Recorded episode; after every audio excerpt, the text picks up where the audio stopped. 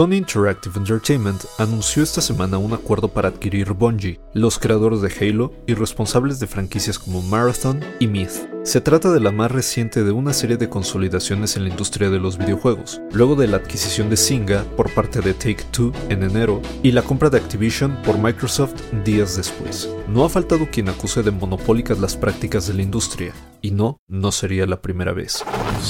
Institute.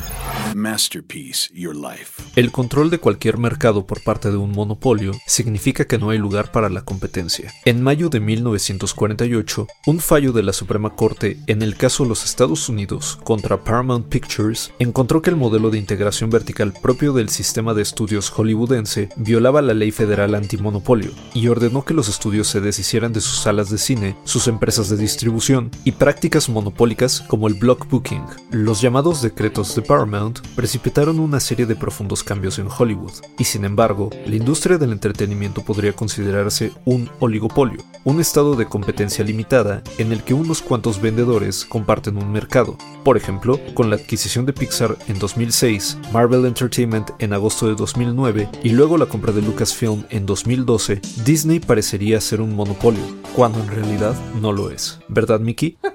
En el caso de Bungie, esta no sería la primera vez que el estudio cambia de manos. Microsoft lo adquirió en el 2000 y con ello aseguró la exclusividad de Halo para el lanzamiento del Xbox en 2001. Bungie se encuentra en el proceso de expandir su franquicia Destiny y trabajando en nuevas IPs, y de acuerdo con Sony, seguirá siendo un estudio multiplataforma y podrá autopublicar y llegar a los jugadores donde sea que elijan jugar, lo cual está muy bien, pero ¿no deberíamos procurar que sean las compañías las que dejen jugar a otros? Guión de Antonio Camarillo, con información del portal Game Industry y A Dictionary of Film Studies de Annette Kuhn y Guy Westwell. Y grabando desde casa, Arturo Pedraza. Nos escuchamos en la próxima cápsula SAE.